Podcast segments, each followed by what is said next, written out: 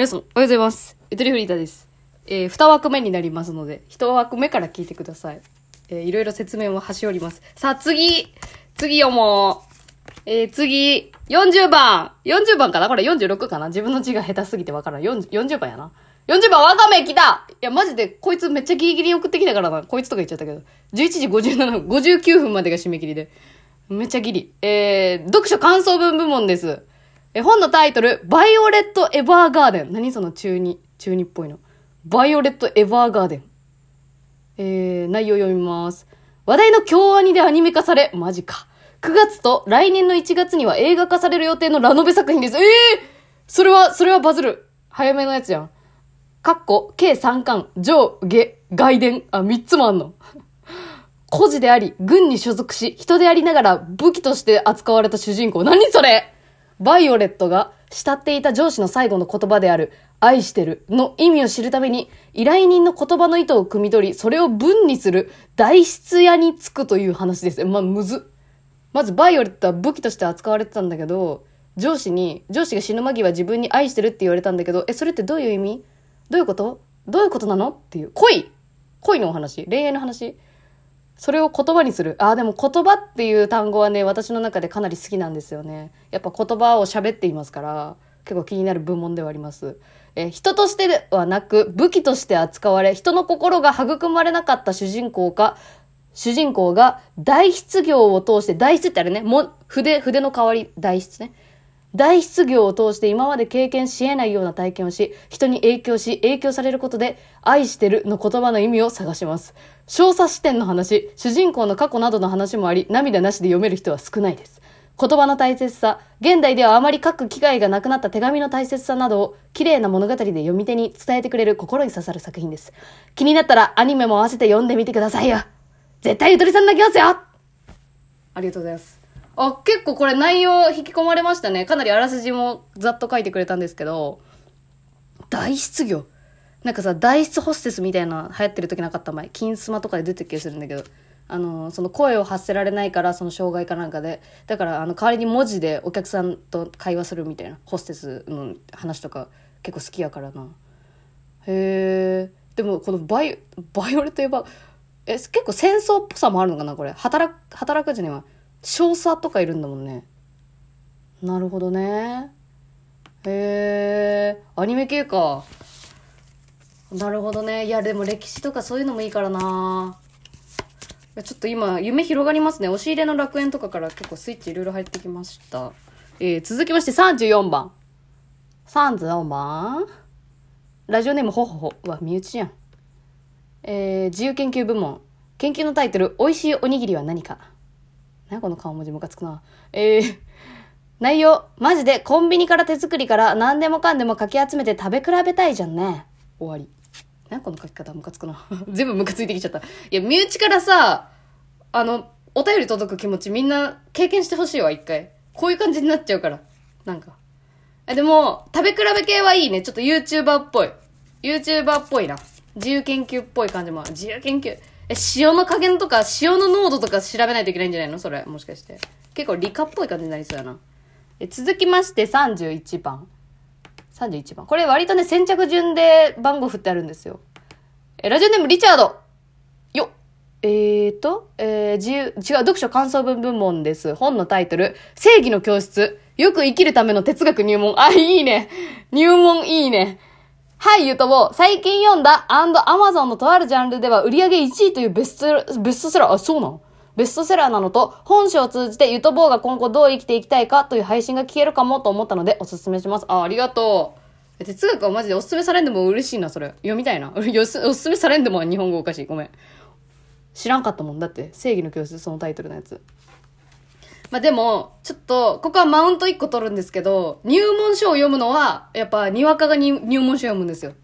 もう私に、にわかなんやけど、その、とある哲学 YouTuber にもハマってて、で、その哲学っていうものに興味を持ち始めた人は入門から読むとそれはいいと思うけど、でも入門は真髄を言ってるわけではない。やっぱ、その、初手やから。初手。これを読み始めて全部がわかるわけではないっていうことなんですよ。で、そこで終わっちゃう人が多いと、世の中には。入門だけ読んで、それ、その分野を知ったきりいるやつが多いということですよ。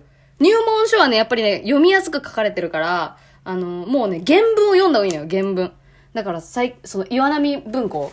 岩波文庫ばっかりなんだけど、私。岩波文庫の、このもう、もうプラトンがまさに書いたやつを、あの、この、この現世まで翻訳家が頑張って紡いできたこの文章を読むっていう、めっちゃ難しいけどね、何書いてんだこいつみたいな。普通のことをな、もう何百ページもかけて書いたりとかしてるんだけど、この難しい文章を読むことによって、あの、なんていうの、慣れてくるっていうの。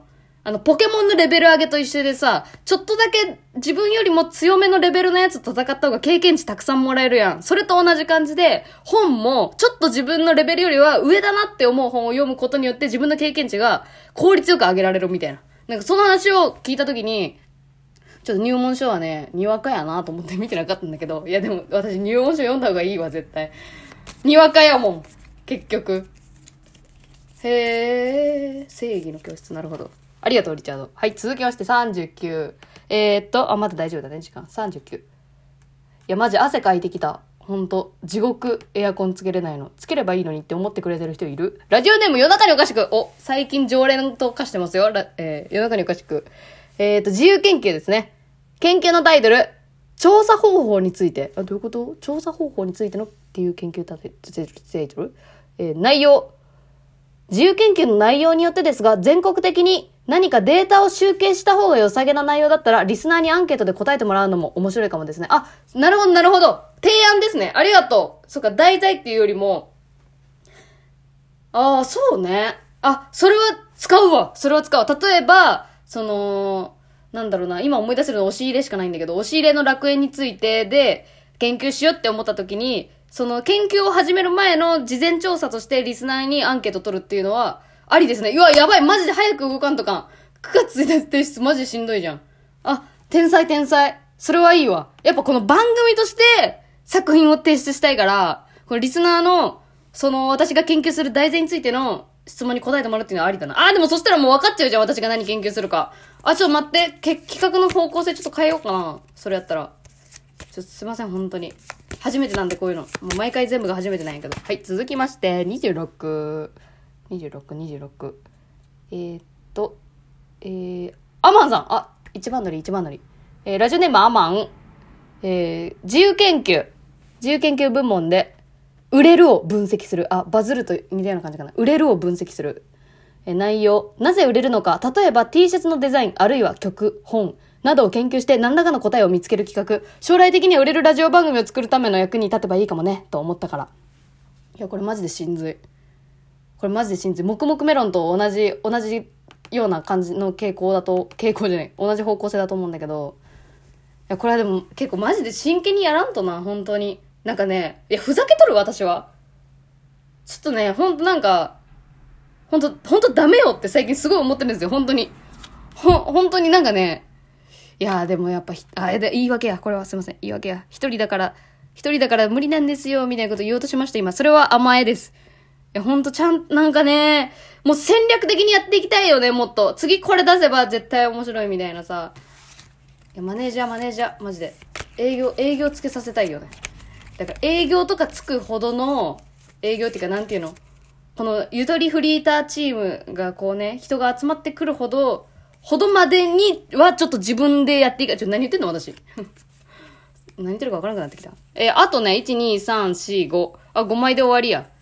ちょっとマジで暑いんで一回休憩していいですか？一回休憩するわ。てかコーヒー飲んでねっていう話。いつも通り。はあ。えーちょっとつ、ちょっと今から休憩タイムなんでフリートークするんですけど、この残りの5通は次の枠から読むんで、気になる人は飛ばしてもらって全然大丈夫です。最近はね、や、もうね、マジでめっちゃ気合入ってる。めっちゃ気合入ってんだけど、伝わる？伝わん、伝わらんよね。最近はね、そのやってないことが一個あって、この、その都度自分が感じてることをラジオで言ってないんですよ。最近は。というのもですね、あ、もう言っちゃおうかな。言う、言う、言うか。もう言わんと私やってられんような気がしてきたんだよな。その、リアルの方で、まあ、ちょっと身内が体調壊しまして、これが結構な大打撃でして、精神的に。で、そっから感じてることとか、勉強になったなっていうこと、もちろん、すごい辛い時期だったんだけど、ここ2、3週間。辛い中でも、本当になんかこれは話したいなとか、これ伝えたいなっていうのはあるんだけど、でもやっぱどうしても鮮度が高すぎるから自分の中でのこの辛さが。鮮度高すぎるから絶対重くなるやん。で、重くなるようなやつをやりたくないのよ。なんか、悲しくなるようなやつって出したくないじゃないですか。どうせやるなら。この、悲しみを乗り越えて笑いに変えましたよっていうところまでを見せた方がいいじゃん、やっぱ。その途中経過。でもね、これ考え方でも変わったんだよな。去年までは、その途中経過さえも伝えるということをやっていこうと思ってたわけよ。その、今マジで辛いんですよっていうのをもうそのまま、ありのまま伝えることによって、こう、ドキュメンタリー感、この素人がやってるんだなっていう感じが伝わるじゃないですか。だから言ってたのよ。でもちょっと最近はなんかやっぱほんと汚い部分は、汚いのよ、やっぱ、まんま。自分、なんだろうな、自分の感情を押し殺してるわけでもなくて、別に、そう、乗り越えてから言えばいいやんっていうのもある。